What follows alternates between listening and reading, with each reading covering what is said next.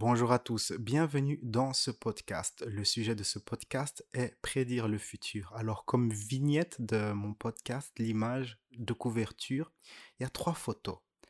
La première de ces photos, c'est une photo extraite du film 2001 l'Odyssée de l'espace, un film de 1968. Et dans ce film, les personnages utilisent des, des tablettes euh, qui ont la même apparence, les mêmes proportions et les mêmes fonctionnalités que les iPads de nos jours. D'ailleurs, je me souviens d'un interview de, de, Steve Jobs qui expliquait que c'était l'une de ses inspirations. Donc, dans ce film de 1968, on voit les, euh, les des tablettes qui ressemblent euh, de très fortement aux iPads de nos jours. L'autre image, L'une des images, c'est la couverture du roman de Jules Verne, Le voyage vers la Lune. Et c'est intéressant car ce roman, la fusée euh, qui va vers la Lune dans le roman de Jules Verne a les mêmes proportions, presque les mêmes proportions que la fusée Apollo 11 qui a été sur la Lune. Donc ça, c'était bien vu de Jules Verne qui a écrit ce roman bien bien longtemps avant euh, l'exploration de la Lune. Et l'image du milieu, ce nuage noir de fumée en forme de champignon. C'est un événement qui ne s'est pas encore produit. Donc le 2 septembre 2021, il y a deux groupes. Donc je vais parler de, la vision à distance, du remote viewing dans, cette, dans ce podcast. Il y a deux groupes de, de remote viewers qui m'ont informé que, que ce serait dans l'actualité. Alors si l'événement se produit, je pourrais faire peut-être un nouveau podcast sur ce sujet et parler des limitations euh, du remote viewing, de la vision à distance. Donc les groupes, hein, il y a deux groupes différents qui ont fait cette prédiction.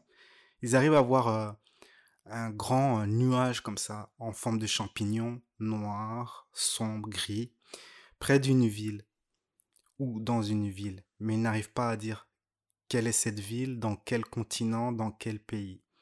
Et ils arrivent au moins à dire que c'est en septembre, plus ou moins en septembre, ce mois-ci. Et c'est tout. Donc ça, c'est des limitations liées au remote viewing. Il existe des tas de méthodes euh, pour faire des prévisions, des prédictions, percevoir le futur basées sur les perceptions extrasensorielles, au-delà de nos sens ce qu'on pourrait appeler le sixième sens, pour simplifier. Parmi tous les gens qui s'intéressent à cela, on peut les classer dans, trois groupes.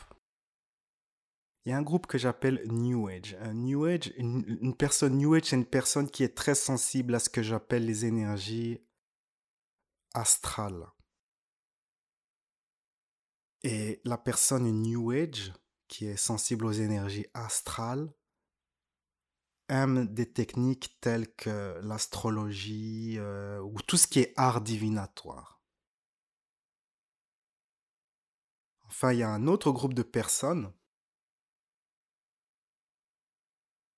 qui est intéressé par les, perceptions extrasensorielles, mais qui préfère une démarche plus scientifique. Cette personne est sensible aux énergies du mental, et elle aura une démarche plus euh, scientifique, plus technique et cette personne aura tendance à vouloir faire en sorte qu'on puisse vérifier les prédictions, qu'on puisse reproduire les techniques, tout est comme ça très systématisé, très technique. Et enfin, il y a un troisième groupe que j'appelle les personnes euh, spirituelles. On va se concentrer ici dans, ce podcast sur les méthodes euh, mentales, on va dire. Et pour le moment, il y a deux grandes méthodes qui sont à la mode. Je vais en parler aussi d'une troisième méthode, à la limite entre euh, le New Age et le, et le mental. Donc les deux méthodes à la mode, c'est les prédictions basées sur l'intelligence artificielle, et vous seriez étonné comme cela fonctionne bien, et les prédictions basées sur euh, le remote viewing. Le remote viewing. Le remote viewing, c'est une technique de vision à distance. Quand on traduit le terme remote viewing, vision à distance si vous voulez, c'est une version euh, technique ou plutôt euh, systématique de, de la clairvoyance. Alors, comment, comment le, le remote viewing est apparu dans le monde? Eh bien, dans les années 60, les, services de renseignement américains remarquaient que les soviétiques avaient accès à toutes sortes d'informations sans utiliser de l'espionnage. Et ils se sont demandé, mais ils n'envoient pas d'espions et ils connaissent nos secrets. Comment font-ils? Et puis euh, les, Américains ont enquêté et ils ont découvert que les Russes, en fait, employaient ce qu'ils appellent des psychiques, des gens qui font, qui sont clairvoyants, en fait. Et ils ont développé une technique comme ça pour euh, percevoir les secrets des Américains euh, qui fonctionne bien. Alors les Américains se sont dit, ok, nous on va aussi étudier cela, mais il faut que il faut que ça soit quelque chose qu'on puisse contrôler et reproduire.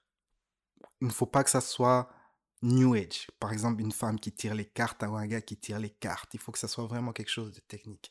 Et donc, ils se sont mis à travailler sur cette, euh, sur cette chose qui, qui, va devenir plus tard le remote viewing. Donc, ils ont, ils ont embauché deux scientifiques, Russell Targ et Harold Putoff. D'ailleurs, quand j'étais adolescent, j'avais lu le, le, livre, l'ouvrage en fait, sur les recherches de remote viewing.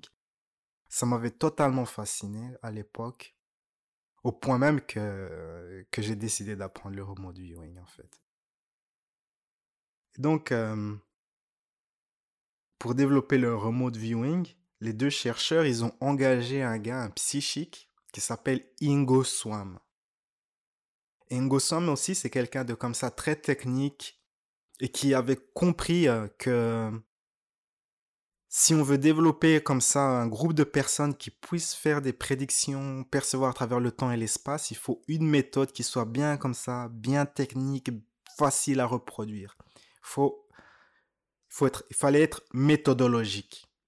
Et donc les, trois personnes se sont mis à travailler comme ça pendant des années et des années sur euh, sur euh, développer le remote viewing. Hein. Il existe plusieurs livres sur les recherches sur le remote viewing. D'ailleurs, je, possède deux de ces livres. Par exemple, au début, comme ça, il faisait des tests où, euh, donc euh, la personne est dans une pièce avec du papier et des crayons. Et elle essaye, elle, elle entre dans un état de relaxation et elle suit un protocole très, très précis. Ça s'appelle le protocole maintenant s'appelle CRV, Controlled Remote Viewing, le remote viewing, la vision à distance contrôlée. Elle fait le protocole et elle se met à dessiner ce qu'elle perçoit, d'écrire et tout ça. Et c'est très sophistiqué en fait. Et il y a plusieurs niveaux en fait. Il y a, y a beaucoup de niveaux. Il y a un niveau où on perçoit juste euh, les choses de manière visuelle. Il y a un niveau encore plus profond où on peut lire l'esprit euh, euh, de ce que pense une personne. C'est très sophistiqué comme méthode. Mais dans les premiers essais, ils faisaient comme ça des tests euh, euh, de, percevoir la librairie qui est en face du centre de recherche, de percevoir l'église qui est dans, le village du centre de recherche. Et en faisant ces tests, comme ça, ils ont peaufiné la technique, hein, parce qu'il y avait des problèmes. Par exemple, il y avait... Par exemple, parfois, la personne percevait un bâtiment tel qu'il sera dans 30 ou 40 ans, ou tel qu'il était dans le passé. Donc il fallait, modifier encore le protocole de façon à percevoir les choses telles qu'elles sont au jour d'aujourd'hui. Et donc comme ça, le protocole est devenu de plus en plus sophistiqué, de plus en plus euh, précis. Et donc les militaires, donc le programme de remote viewing a été distribué à travers plusieurs agences, le, service secret euh, des, militaires, euh, le service secret normal, la CIA et encore d'autres agences. Il y a eu plusieurs projets. C'était intéressant parce qu'à un moment, donc les, les, gars, les remote viewers étaient en train de percevoir des choses. Euh, à un moment, il y a un remote viewer, il a, il a perçu un nouveau type de sous-marin qui était top secret. Un prototype de sous-marin top secret or qui n'était pas censé percevoir cela, mais il a quand même perçu. Et puis aussi, par la suite, ils se sont rendus compte que les remote viewers non seulement pouvaient percevoir les secrets des ennemis, les soviétiques, mais pouvaient également percevoir les secrets des Américains. Ce qui est devenu très inquiétant pour, pour eux, en fait. D'ailleurs, l'un des, l'un des meilleurs remote viewers, Pat Price, vous pouvez lire son histoire, on soupçonne qu'il a été assassiné par euh, euh, les services euh, secrets américains. parce qu'il en savait trop et il était vraiment très doué. On pouvait rien lui cacher en fait. D'ailleurs, Pat Price, après avoir démissionné, hmm, un peu avant sa mort, ce qu'il a fait, c'est qu'il est parti à Las Vegas et il pouvait percevoir les, cartes des autres joueurs, tout ça, et il gagnait beaucoup d'argent dans, dans les casinos en fait. Alors, le, programme a continué, le programme de remote viewing. Ils ont investi des millions et des millions et des millions euh, dans les années 70, 80, mais en 1995, euh, au début des années 90, le programme s'est arrêté et en 95, le programme a été déclassifié. C'est-à-dire que tous les documents sont accessibles au public et vous pouvez faire vos recherches, lire toutes les expériences qui ont été faites et tout ça. C'est déclassifié. Euh, il y a eu plusieurs documentaires qui ont été faits sur euh, le remote viewing et il y a même un film avec George Clooney sur le sujet du remote viewing. Tous ces gens qui travaillaient comme ça pour les militaires euh, sont passés dans le secteur privé et travaillent pour des entreprises, notamment des entreprises pétrolières, pour trouver comme ça des nouveaux sites à explorer notamment tout ce qui est des entreprises d'investissement, bourse, euh, crypto-monnaie et autres. Prédiction des indices boursiers. Euh, recherche aussi des, personnes disparues. Toutes des activités ainsi. Alors, comme je vous le disais, moi, quand j'étais adolescent, j'avais lu euh, le, livre de, Russell Targ et de Al Puthoff et ça m'avait totalement fasciné comment ils percevaient cela avec un protocole très structuré. Et euh, les années ont passé et puis il y a un, de ces gars, en fait, un de ces gars euh, qui s'appelle Gerald O'Donnell qui a développé une formation et j'ai suivi sa formation. Je l'ai suivi plusieurs fois, en fait. Et ensuite, j'ai rejoint l'un de ces groupes c'est un groupe spécialisé dans, dans la finance, en fait, pour faire des prédictions sur euh, les indices, en fait, le, tout ce qui est euh, Dow Jones, Nasdaq et tout ça. Et par la suite, donc maintenant, depuis quelques années, je suis dans un autre groupe qui s'appelle Future Forecast, qui est spécialisé dans, dans les crypto-monnaies, en fait. Et, leurs informations, j'ai bien gagné euh, en suivant leurs prévisions, leurs prédictions. Je ne suis pas impliqué dans les prédictions moi-même. Je suis un membre, on va dire, euh, passif. Mais euh, apprendre euh, le remote viewing, c'était quelque chose que, que j'ai beaucoup apprécié. Et je me souviens quand j'avais, quand j'ai commencé cela, j'avais, à l'époque, il y avait beaucoup de, de sites de paris en ligne. Et c'était, les règles étaient plus simples qu'aujourd'hui. Par exemple, vous pouvez jouer au tiercé en ligne et parier sur un seul euh, cheval. Or que apparemment c'est plus possible. À présent, il faut au moins euh, un trio ou un quintet pour euh, être gagnant. Avant, il fallait juste un, cheval et c'était bon. Et donc j'ai gagné plusieurs fois au tiercé en ligne. ça, ça m'a bien motivé à développer le remote viewing.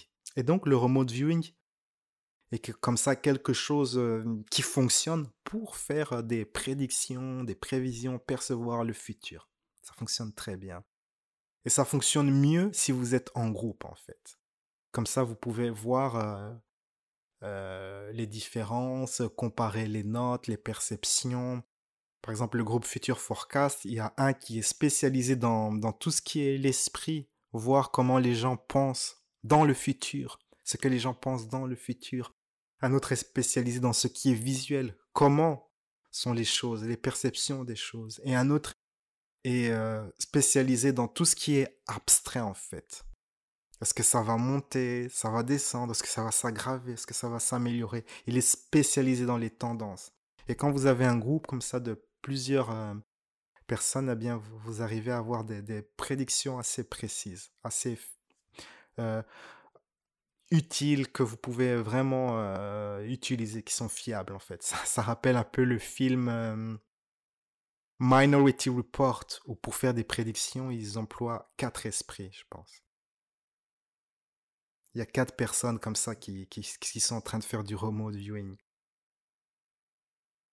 Et, et combinent les résultats de ces personnes. C'est un chouette film à voir, Minority Report.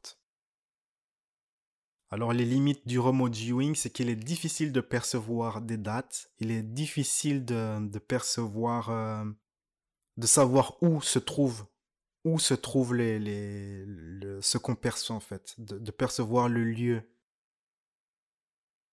Par exemple, l'une des choses pour, euh, faire de la publicité de, euh, leur efficacité, c'est qu'ils publient des prédictions et les gens peuvent dire ah oui mais on avait prédit cela et voilà ça s'est passé. Alors ils peuvent prévoir un tremblement de terre sans savoir où va se trouver le tremblement de terre.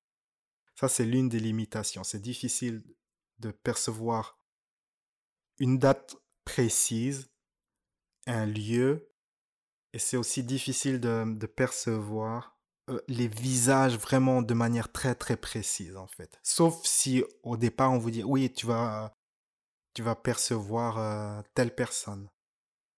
Et là le visage va apparaître clairement. Mais si euh, par exemple, euh, si on vous dit de, percevoir, euh, ok, euh, que va-t-il se passer dans tel bâtiment dans deux mois, vous allez percevoir des gens, mais leur, visage ne sera pas précis.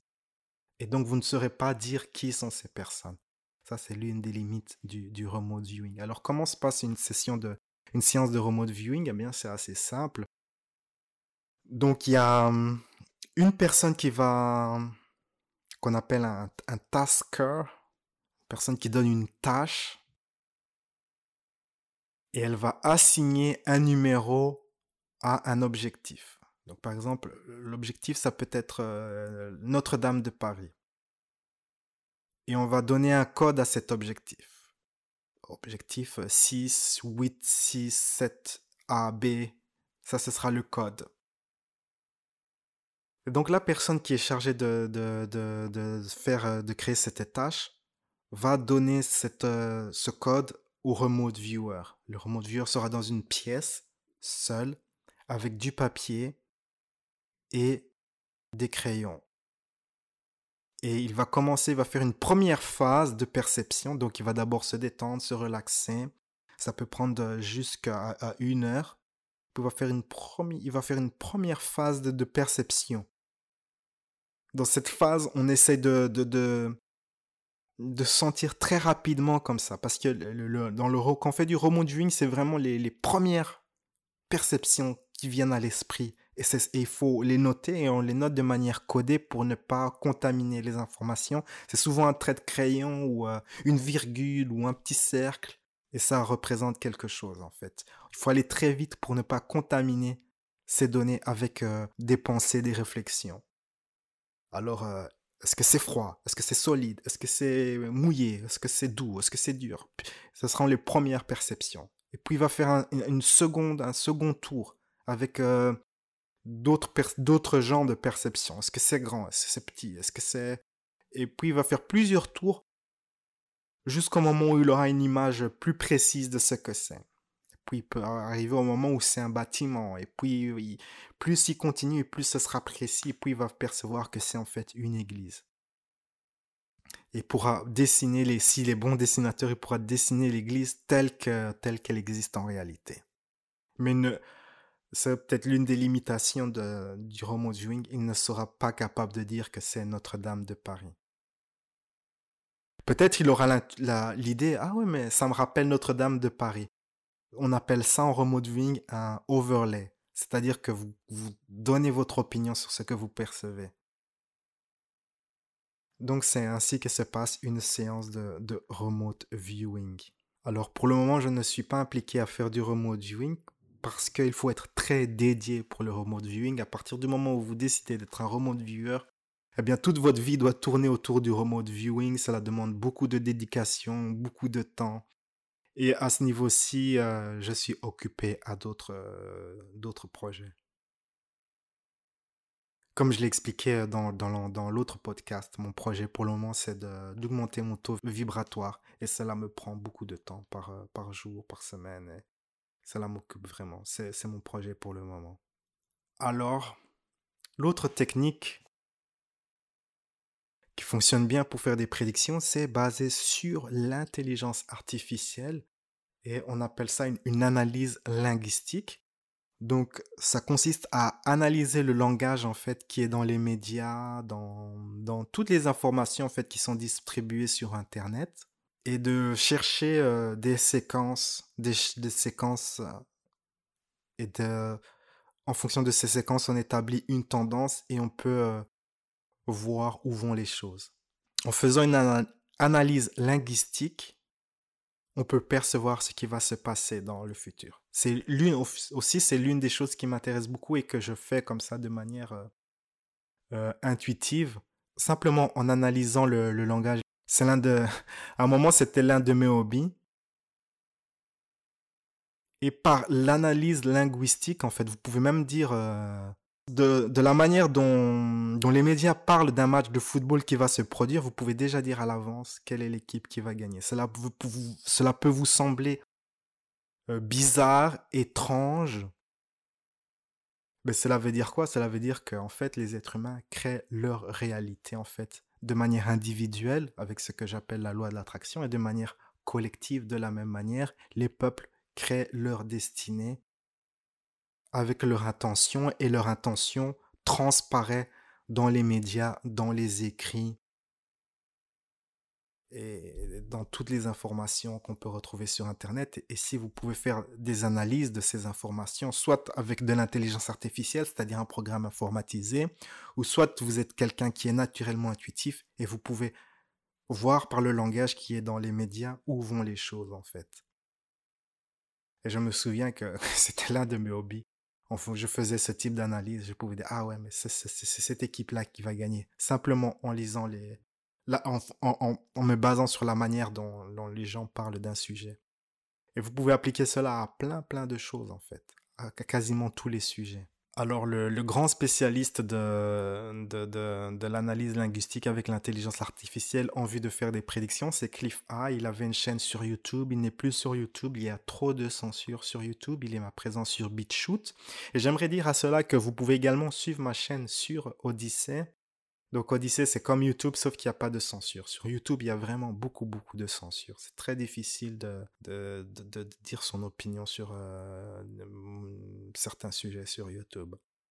Donc ça, c'est deux grandes méthodes de, prédiction. Le remote viewing et l'analyse linguistique que n'importe qui peut apprendre. Vraiment n'importe qui. Vous pouvez aller dans un centre, vous connecter avec euh, euh, une organisation qui enseigne le remote viewing et vous allez, dans quelques semaines, boum, vous serez opérationnel et vous pourrez faire du remote viewing. Même chose pour l'analyse linguistique, vous pouvez utiliser un logiciel informatisé et euh, vous pouvez apprendre à faire cela. Donc c'est des méthodes mentales qui sont accessibles à tout le monde. À côté de cela, il y a d'autres méthodes qui sont euh, mentales et en même temps New Age mentale et en même temps New Age. Elles sont beaucoup moins accessibles, car cela demande directement d'être sensible à certaines énergies et beaucoup de gens, en fait la plupart des gens ne sont pas du tout sensibles à ces énergies. L'une de ces méthodes utilise l'imagination. On peut appeler cette méthode, c'est une manière en fait de canaliser. Vous canalisez les informations. Vous canalisez les informations qui viennent du futur et vous vous transformez cela en en récit, en fait. Et pour, pour ces raisons, c'est accessible à, peu de gens, en fait. Les auteurs de science-fiction utilisent souvent cette méthode, et souvent, les auteurs de science-fiction sont très, sont très sensibles et donc canalisent des informations qui viennent du futur. Il y a beaucoup d'exemples. Par exemple, l'auteur H. G. Well a fait beaucoup de prédictions qui se sont avérées très correctes. Il a prédit en 1923 la communication sans fil que nous utilisons aujourd'hui. En 1914, il a prédit la bombe atomique. Il a également prédit euh, le voyage sur la Lune en 1901. Et dans les années 1890, il a aussi euh, entrevu le génie génétique, le clonage. C'est la même chose pour Jules Verne en fait. Et dans le cas de Jules Verne qui avait comme ça prédit l'exploration de la Lune, donc dans, son récit en fait de voyage sur la Lune, la fusée elle, a presque les mêmes proportions que la fusée Apollo qui a été sur la Lune. Donc ça c'était très bien vu de Jules Verne. Il était vraiment très atténué, très sensible euh, aux énergies, à ces énergies du futur. Alors pourquoi je vous parle de tout cela, c'est parce que beaucoup de, gens, en fait, des gens qui font du remote viewing, des gens qui font de l'analyse linguistique, des gens qui font euh, des artistes, en fait, des auteurs, avaient euh, prédit ou entrevu ou perçu euh, la situation dans laquelle nous vivons en ce moment avec cette maladie dont tout le monde parle et ce produit qu'il faut prendre pour se protéger de, de cette soi-disant maladie. Ça a été entrevu, prédit par beaucoup de personnes. Alors j'aimerais terminer en donnant l'exemple vraiment. souvent, les, donc, comme j'expliquais, les auteurs de science-fiction sont, sont, très ouverts à cela. Et donc j'aimerais terminer en parlant d'une série télévisée de 2014 qui s'appelle Elix et qui décrit de manière extraordinaire notre situation présente. C'est pas une bonne série, c'est très mal joué, très mal. Euh, les personnages sont, sont ennuyants. En fait, bref. Quand même, malgré cela, la série Elix, Elix, hein, du, terme hélice, donc de, l'ADN en fait, euh, traite de tous les, de tout ce de tout ce qui, qui, nous occupe en ce moment. Dans cette série, vous avez euh, les vaccins à, à, ARN messager, vous avez les virus, vous avez tout ce que, tout ce que, l'on vit en ce moment en fait. Et donc voilà, l'histoire c'est ainsi. Donc il y a un laboratoire qui, qui font des recherches sur un, un, virus. Il y a un incident dans le laboratoire et on envoie des spécialistes, une équipe de spécialistes pour faire une enquête sur le, le, virus en question. Donc comme ça, l'équipe qui, qui est envoyée, découvre que, que dans le laboratoire, en fait, ils étaient en train de travailler sur un, virus. Ce virus existe en plusieurs euh, variants. c'est intéressant. Et il y a également euh, un remède. Et ce remède, c'est euh, quelque chose à, ARN messager. D'ailleurs, il y a dans l'un des épisodes, il y a un scientifique qui s'étonne, mais qui se demande, mais quel est le message qu'on envoie dans qu'on envoie dans, dans, dans, dans, dans, le, dans le corps avec ce remède? Ce qui est intéressant aussi, c'est que une fois que vous êtes guéri, en fait, une fois que vous avez pris le remède, vous êtes déclaré propriété privée de l'entreprise pharmaceutique. Il y a beaucoup de gens dans, maintenant qui s'inquiètent, qui disent oui, euh, oui, mais si tu prends euh, tel produit, ça modifie ton, ADN et t'es plus, euh, on peut plus te considérer vraiment comme une personne libre ou être humain. Ben c'est ça, se passe, c'est l'un des éléments du scénario de cette série où quand vous prenez le remède, vous êtes la propriété privée de l'entreprise pharmaceutique. Il est ensuite révélé que le virus, en fait, le virus et le remède, donc les deux, le virus et le remède, font partie d'un plan pour réduire euh, la population mondiale. Donc il y a plusieurs variantes du virus. L'un des variants cause de la stérilité et l'autre euh, cause de la mort en fait. Et c'est intéressant parce que il y a deux choses qui reviennent souvent dans, ce qu'on vit en ce moment. C'est que le, le, remède cause de la stérilité. À ce sujet, vous pouvez écouter euh, le reportage de Renard Buté qui dit ceci. Au 26 février 2021 aux États-Unis, 43 femmes ont déclaré des fausses couches subites après injection. De nombreux symptômes ont été rapportés concernant les perturbations sur les appareils reproducteurs après vaccination. Menstruation douloureuse et abondante, fausse couche, saignement chez les femmes ménopausées, douleurs testiculaires chez les hommes. Là encore, les effets néfastes de la protéine spike sur les tissus des organes reproducteurs semblent expliquer ces symptômes. D'après cette étude, les récepteurs ACE2 situés sur les cellules de l'utérus se multiplient pendant la grossesse. À cause de la protéine spike, l'activité cellulaire responsable de l'installation du placenta et du développement fœtal est perturbée, causant une augmentation des fausses couches. De même, l'appareil reproducteur masculin, très vascularisé et contenant de nombreux récepteurs ACE2, est lui aussi très sensible à l'action de Spike. Nous avons observé chez les hommes ayant contracté la maladie de Covid-19 une forte diminution des spermatozoïdes. Il est à craindre qu'après cette vaccination de masse, les problèmes de fertilité soient parmi les effets les plus graves, à long terme. Et donc, bien sûr, dans le monde, il y a des gens qui sont morts de la maladie euh, venant du virus, comme dans la série télé, en fait. Et ce qui est intéressant, c'est que les élites, en fait, si vous écoutez Bill Gates, il dit oui, il faut réduire la population à travers euh, les vaccins, ça va aider à combattre la pollution, la surpopulation et ainsi de suite. Et c'est également les mêmes raisons qui sont données dans cette série, en fait une série de 2014.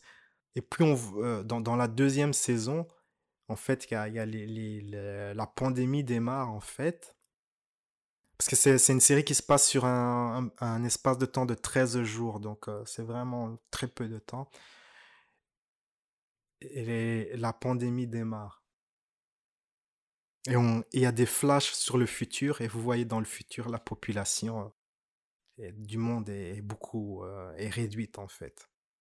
C'est intéressant comme une œuvre de fiction de 2014 euh, décrit les éléments euh, que nous vivons en ce moment. Tout ce que nous vivons en ce moment, bien sûr, a été perçu par des gens qui font du remote viewing et de l'analyse linguistique. En ce qui concerne de l'analyse linguistique, déjà le, discours du docteur Fauci de 2017 qui disait que oui, sous Donald Trump, il y aurait une pandémie ou une épidémie euh, de, de, grande envergure. Donc déjà en 2017, ça rentre déjà dans, l'inconscient collectif, ce qui va se produire. En, 2000, euh, en 2019, la loi de, CARE Act, donc la loi qui vote toutes ces mesures euh, comme ça, quarantaine, machin, tout ça, elle a été votée en, début 2019, donc longtemps, un peu de temps avant la pandémie. Donc ça rentre également dans l'inconscient collectif qu'il y a quelque chose qui va, se produire. Et il y a l'entreprise euh, Pfizer a commandé les, les bouteilles, hein, les, milliers de bouteilles pour le vaccin en 2019 et non en 2020. Les brevets existaient déjà avant et tout ça. Il y, a, plein de choses en fait dans le langage des médias qui indiquaient que nous allons vers euh, cette pandémie et dans le langage également des médias, on peut déjà voir ce qui va se passer dans les prochains mois. C'est pour ça que je dis aux gens euh, qui, habitent en France, oui, euh, préparez-vous, ça va être très grave. Euh, l'ordre social en France sera très très bousculé. Vous allez au devant de, de, de périodes très difficiles parce que c'est déjà dans le langage des médias en fait. Si vous faites de l'analyse linguistique. Pour conclure, je voudrais simplement dire que si vous faites le calme en vous, vous pouvez percevoir dans quelle direction va le pays dans lequel vous vivez Simplement euh, par l'analyse linguistique, le langage des médias. Ou en, apprenant le remote viewing. Ou alors, si vous ne désirez pas être impliqué avec euh, ces choses, vous pouvez consulter des, des, personnes ou des groupes qui font ces activités. Cela vous aidera à vous préparer. Alors comme ça, vite fait, si vous me demandez, mais qu'est-ce que je peux faire pour me préparer euh, à, une période difficile, eh bien, euh, je vous conseille d'acheter des métaux précieux, de l'or, de l'argent, car ces choses vont augmenter de valeur et il y aura une perte de confiance dans, dans tout ce qui est dollar, euro, dans les prochains mois, les prochaines années. Je vous invite également à investir dans les crypto-monnaies, Bitcoin et bien d'autres crypto-monnaies, car ces choses vont augmenter de valeur et cela va, ce sera cela sera de plus en plus utilisé. Si vous habitez en France métropolitaine, les dix prochaines années seront difficiles, très, très, très secouées comme ça. si vous voulez vivre euh, tranquille, c'est peut-être mieux de, de quitter le pays. Mais si vous devez rester, eh bien, c'est bien. Vous allez participer au changement de, de la société euh, euh française ce qui apparaît déjà dans, le langage, dans l'analyse linguistique, c'est que il y a de fortes chances que d'ici 10-15 ans, le pays change de système politique complètement. Ce que vous appelez, ce qui s'appelle la cinquième république, pourrait disparaître et être remplacé par un système plus juste. Donc, euh, ce serait intéressant de participer à ces changements l'industrie, euh, tout ce qui est euh, le médical, en fait, va, va subir euh, de, de gros changements, en fait, d'ici 10, 15 ans. Il y aura beaucoup de changements de société, en fait. C'est très difficile pour moi d'en parler car les gens sont très mal informés dans le monde et je ne suis pas ici pour créer du choc. C'est peut-être mieux de découvrir ces choses par soi-même. Mais le, le, le, conseil, les conseils que je peux donner, c'est euh, d'avoir des métaux précieux, des cryptos, et de prendre en main votre santé. Apprenez à faire des détox, euh, apprenez, renseignez-vous sur les plantes médicinales, renseignez-vous sur comment nettoyer vos organes, votre foie de manière naturelle et ainsi de suite. Et ainsi de suite. Toutes ces choses seront très utiles en temps voulu. Et donc voilà, ceci conclut ce podcast. À bientôt. Ciao ciao.